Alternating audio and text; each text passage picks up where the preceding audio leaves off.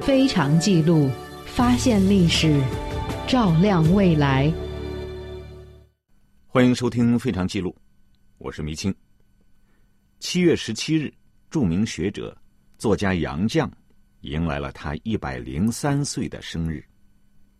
岁月的风尘难掩其风华，这位热爱生活、才华横溢的老人，值得我们每一个人爱戴。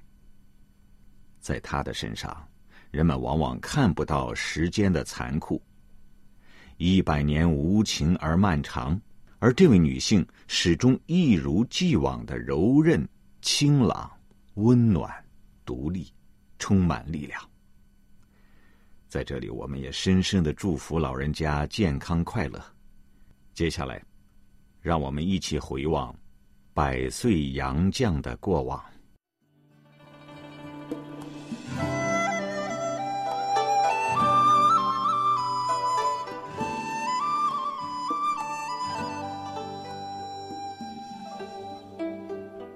杨家世居无锡，是当地一个有名的知识分子家庭。杨绛的父亲杨印行学养深厚，早年留日，后来成为江浙闻名的大律师，做过浙江省高等审判厅厅长。辛亥革命前夕，杨印行从美国留学回来，到北京一所法政学校教书。就在这一年的七月十七日。杨绛在北京出生，父亲为他取名季康，小名阿季。父亲杨印行对杨绛特别钟爱，他排行老四，在前面三个姐姐中个头最矮。爱猫的父亲却笑着说：“猫以矮脚短身者为良啊。”杨绛八岁先后在无锡和上海读过小学，十二岁。他进入苏州振华女中，在父亲的引导下，杨绛开始迷恋书里的世界，中英文的都拿来读，读书迅速成为了他的爱好。有一次，父亲问他：“阿季，三天不让你看书，你怎么样？”他说：“不好过。”一星期不让你看呢？他说：“一星期都白活了。”说完，妇女会心对笑。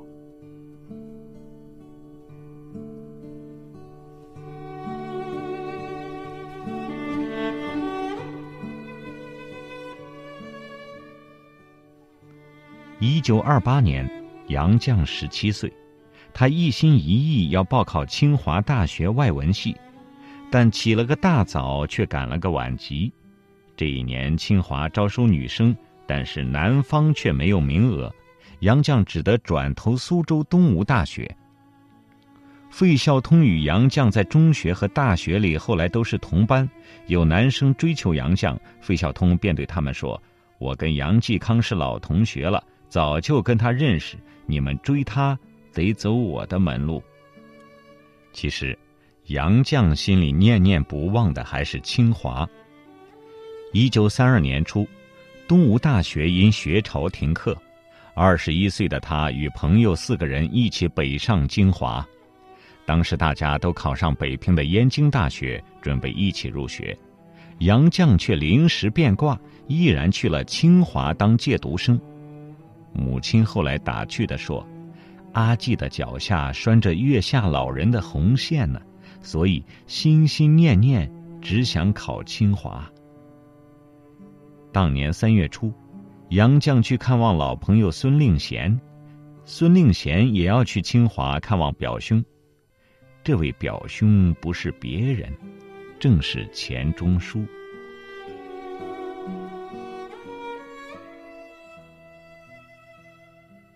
这是两人第一次相见。杨绛眼中的钱钟书身着青布大褂，脚踏毛底布鞋，戴一副老式眼镜。眉宇间蔚然而深秀。当时两人只是匆匆一见，甚至没说一句话，但当下都彼此难忘。钱钟书写信给杨绛，约在工字亭相会。一见面，他的第一句话就是：“我没有订婚。”杨绛说：“我也没有男朋友。”从此两人便开始鸿雁往来，越写越勤，一天一封。直到杨绛发现钱钟书放假回家，自己就会难受好多时，才冷静下来，觉得不好。原来，他是坠入爱河了。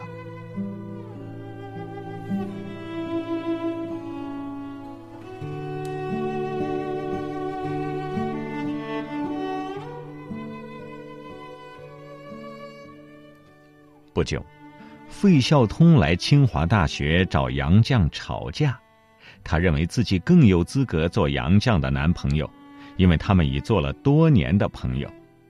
杨绛回应说：“朋友可以，但朋友是目的，不是过度。换句话说，你不是我的男朋友，我不是你的女朋友。若要照你现在的说法，我们不妨绝交。”费孝通很失望，但也无可奈何，只得接受现实。三十多年后的一九七九年四月，中国社会科学院代表团访问美国，钱钟书和费孝通作为代表团的成员，不仅一路同行，旅馆住宿也被安排在同一套间。费孝通还主动送钱钟书邮票，让他写信回家。钱钟书想想好笑。借《围城》里赵新维曾对方鸿渐说的话，跟杨绛开玩笑说：“我们是同情人。”费老直到晚年做文章时，还把杨绛称为自己的初恋女友，杨绛却直言说：“费的初恋不是我的初恋。”钱钟书去世以后，费孝通去拜访杨绛，送他下楼时，杨绛一语双关：“楼梯不好走。”你以后也不要再知难而上了。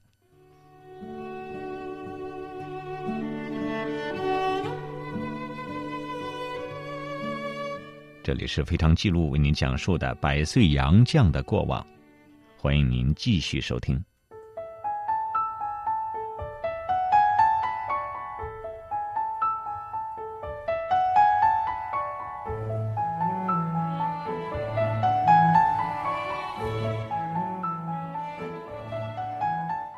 一九三五年七月十三日，钱钟书与杨绛在苏州庙堂向杨府举行了结婚仪式。多年后，杨绛在文中幽默地回忆道：“围城里结婚穿黑色礼服、白硬领圈给汗水浸得又黄又软的那位新郎，不是别人，正是钟书自己。因为我们结婚的黄道吉日是一年里最热的日子，我们的结婚照上。”新人、伴娘、提花篮的女孩子、提沙的男孩子，一个个都像刚被警察拿货的把手。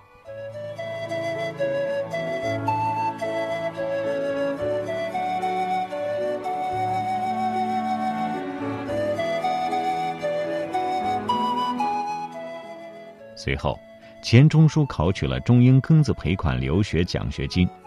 杨绛毫不犹豫中断了清华的学业，陪丈夫远赴英法留学。满腹经纶的大才子在生活上却出奇的笨手笨脚。学习之余，杨绛几乎揽下了生活里的一切杂事，做饭、制衣、翻墙、爬窗，无所不能。杨绛在牛津坐月子时，钱钟书在家不时闯祸，台灯弄坏了，杨绛说不要紧，墨水染了桌布。杨绛说：“不要紧。”事后却都一一妙手解决了。杨绛的“不要紧”伴随了钱钟书的一生。钱钟书的母亲感慨：“这位儿媳真的是笔杆摇得，锅铲握的，在家什么粗活都干，上的厅堂，下的厨房，入水能游，出水能跳。”他感叹道：“自己的儿子真是吃人有吃福。”非常记录，发现历史，照亮未来。一九三七年，上海沦陷，第二年，两人带着女儿回国。钱钟书在清华谋得了一个教授的职位，到昆明的西南联大上课，而杨绛留在了上海，在老校长王继玉的力邀下，任了一年母校振华女中的校长。这也是他平生唯一一次做行政干部。其实，一贯自谦、不懂政治的杨绛，正是毕业于东吴大学的政治系。一九四五年的一天，日本人突然上门，杨绛泰然周旋，第一时间藏好了钱钟书先生的手稿。解放后至清华任教，他带着钱钟书主动拜访沈从文和张兆和，愿意修好两家关系。因为钱钟书曾作文讽刺沈从文收集假古董。钱家与林徽因家的猫咪打架，钱钟书拿起木棍要为自家猫咪助威，杨绛连忙劝止。他说：“林家的猫是他们家爱的焦点，打猫得看主人面。”杨绛的沉稳周到，是吃气十足的钱钟书与外界打交道的一道润滑剂。家有贤妻，无疑是钱钟书成就事业的最有力支持。一九四六年出版的短篇小说集《人兽鬼》出版后，在自留的样书上，钱钟书为妻子写下了这样的赠语：“赠与杨继康，绝无仅有的结合了各不相容的三者：妻子、情人、朋友。”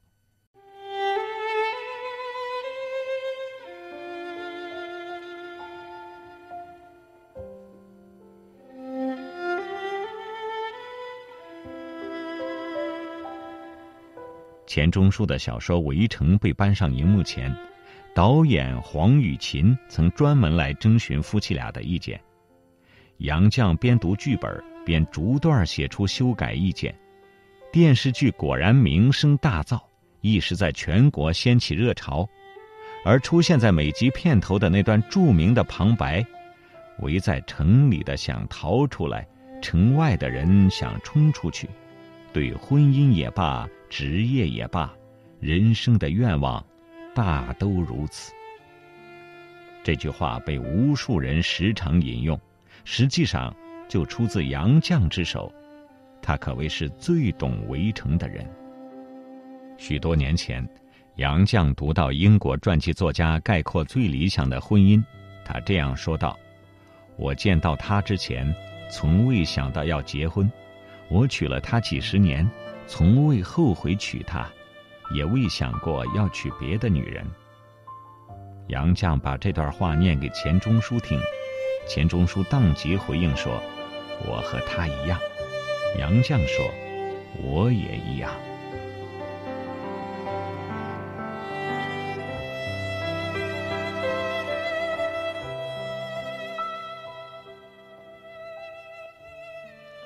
求学时，老师给杨绛的批语是“仙童好静”。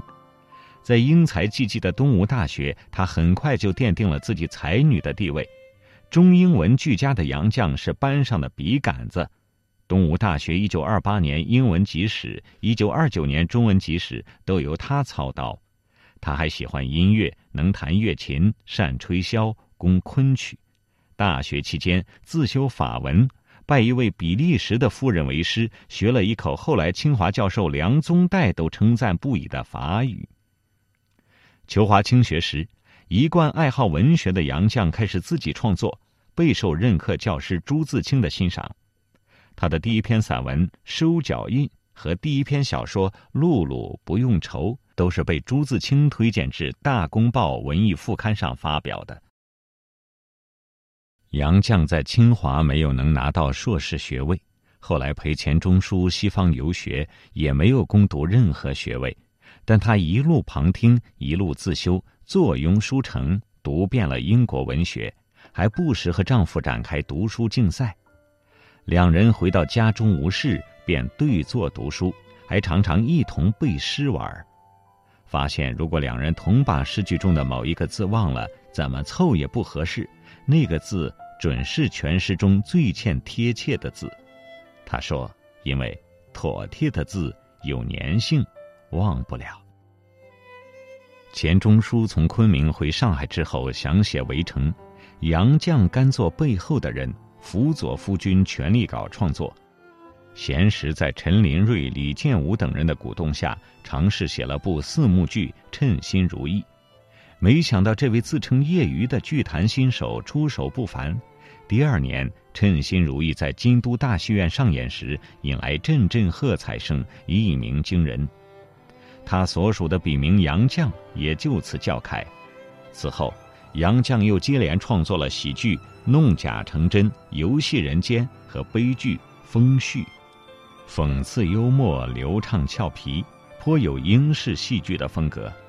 杨绛的父亲和姐妹一同去看了《弄假成真》，听到全场哄笑，问杨绛。全是你编的吗？他点头。父亲说：“妙。”一九四五年，夏衍看了杨绛的剧作，顿觉耳目一新，说：“你们都捧钱钟书，我却要捧杨绛。”一九五八年，四十七岁的杨绛利用大会小会的间隙，开始自学西班牙语。打算从原文翻译《堂吉诃德》，译稿历经文革的摧残，先后被没收和丢弃在废纸堆里，最后译稿逃过劫难，保留了下来。一九七八年四月，杨绛翻译的《堂吉诃德》出版。同年六月，西班牙国王和王后访华，他应邀参加国宴。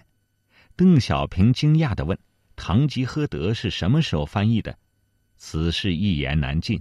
杨绛忙于和西班牙皇室握手，无暇细谈，只好答非所问。今年出版的，一九八六年十月，西班牙国王专门奖给七十五岁的杨绛一枚智慧国王阿方索十世十字勋章，以表彰他的杰出贡献。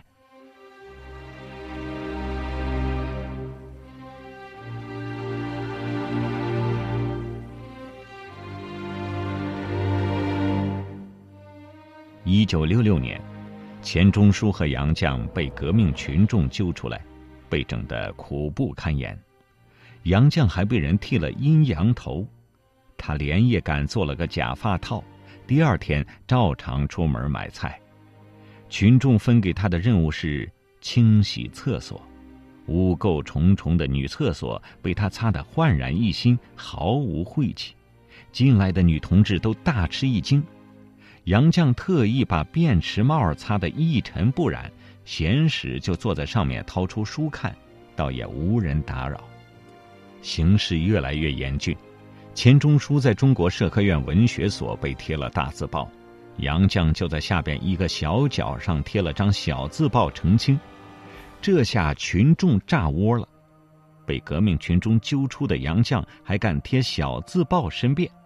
他立刻被揪到千人大会上批斗示众。当时文学所一起被批的还有宗璞、李建武等，其他人都低着头，只有杨绛在被逼问为什么要替资产阶级反动权威翻案时，他跺着脚，激动的据理力争，就是不符合事实，就是不符合事实。这金刚怒目的一面，让许多人刮目相看，使之。她不是一个娇弱的女人。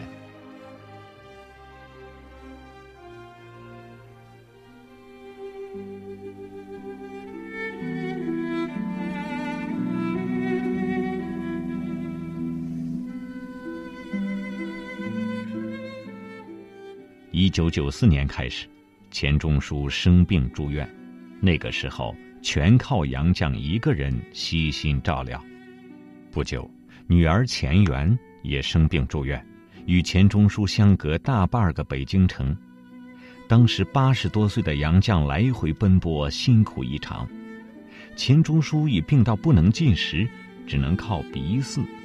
医院提供的云浆不适宜吃，杨绛就亲自来做，做各种鸡鱼蔬菜泥，炖各种汤。鸡胸肉要剔得一根筋都没有，鱼肉一根小刺都不能有。杨绛说：“钟书病重，我只求比他多活一年。照顾人男不如女，我尽力保养自己。”一九九七年，被杨绛称为平生唯一杰作的爱女钱媛去世。一年后，钱钟书临终，一言未和好。杨绛附在他耳边说：“你放心，有我呢。”内心之沉稳和强大，令人肃然起敬。痛失两位亲人之后，杨绛对自己说：“钟书逃走了，我也想逃走，但是逃到哪里去呢？我压根儿不能逃，得留在人世间，打扫现场，尽我应尽的责任。”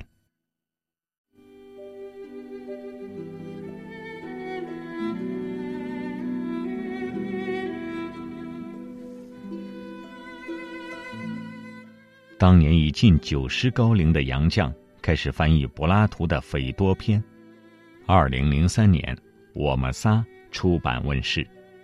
这本书写尽了她对丈夫和女儿最深切绵长的怀念，感动了无数中国人。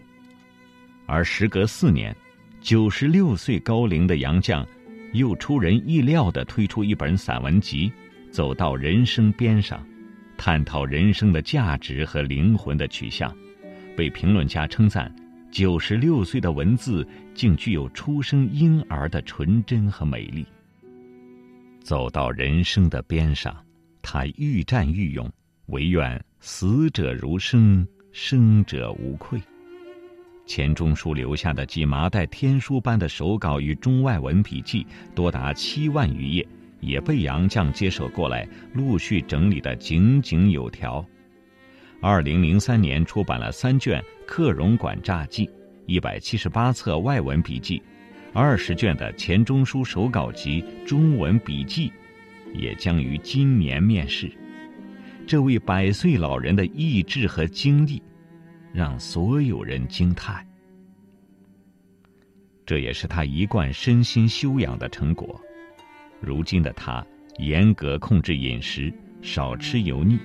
喜欢买了大棒骨敲碎煮汤，再将汤煮黑木耳，每天一小碗，以保持骨骼硬朗。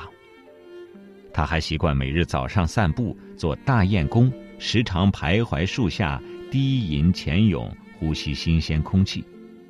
高龄后改为每天在家里慢走七千步，直到现在还能弯腰手碰到地面，脚腿也很灵活。当然，更多的秘诀来自内心的安宁与淡泊。杨绛有一篇散文，名为《隐身衣》，文中直抒他和钱钟书最想要的仙家法宝，莫过于隐身衣。隐于世事喧哗之外，陶陶然专心治学。生活中的他的确几近隐身，低调至极，几乎婉拒了一切媒体的来访。二零零四年，杨绛文集出版，出版社准备大张旗鼓策划其作品研讨会。杨绛打了个比方，风趣的回绝说：“稿子交出去了，卖书就不是我该管的事儿了。我只是一滴清水，不是肥皂水，不能吹泡泡。”钱钟书去世之后。杨绛以全家三人的名义，将高达八百多万元的稿费和版税全部捐赠给母校清华大学，设立了好读书奖学金。杨绛与钱钟书一样，出了名的不喜欢过生日。九十岁寿辰时，他就为逃避打扰，专门躲进了清华大学招待所住了几日。杨绛与外界不多接触。他早就借翻译英国诗人兰德那首著名的诗，写下了自己无声的心语。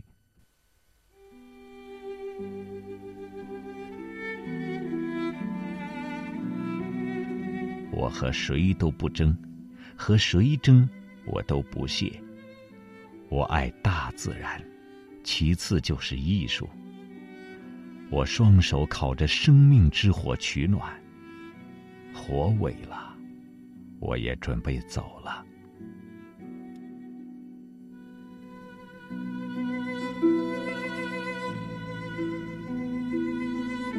杨绛先生在《百岁感言》里这样说道：“保持知足常乐的心态，才是淬炼心智、净化心灵的最佳途径。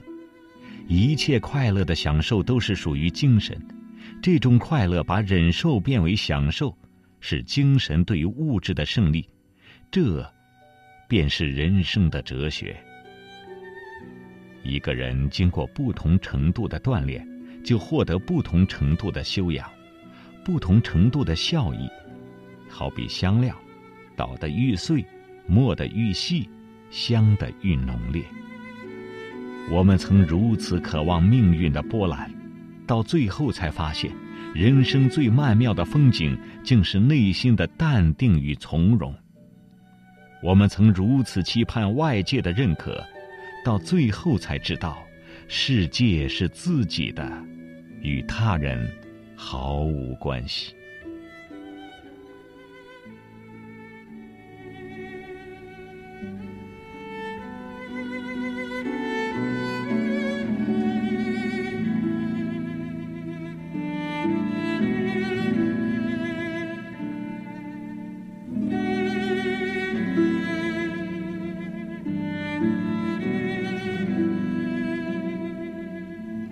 是非常记录为您讲述的百岁杨绛的过往。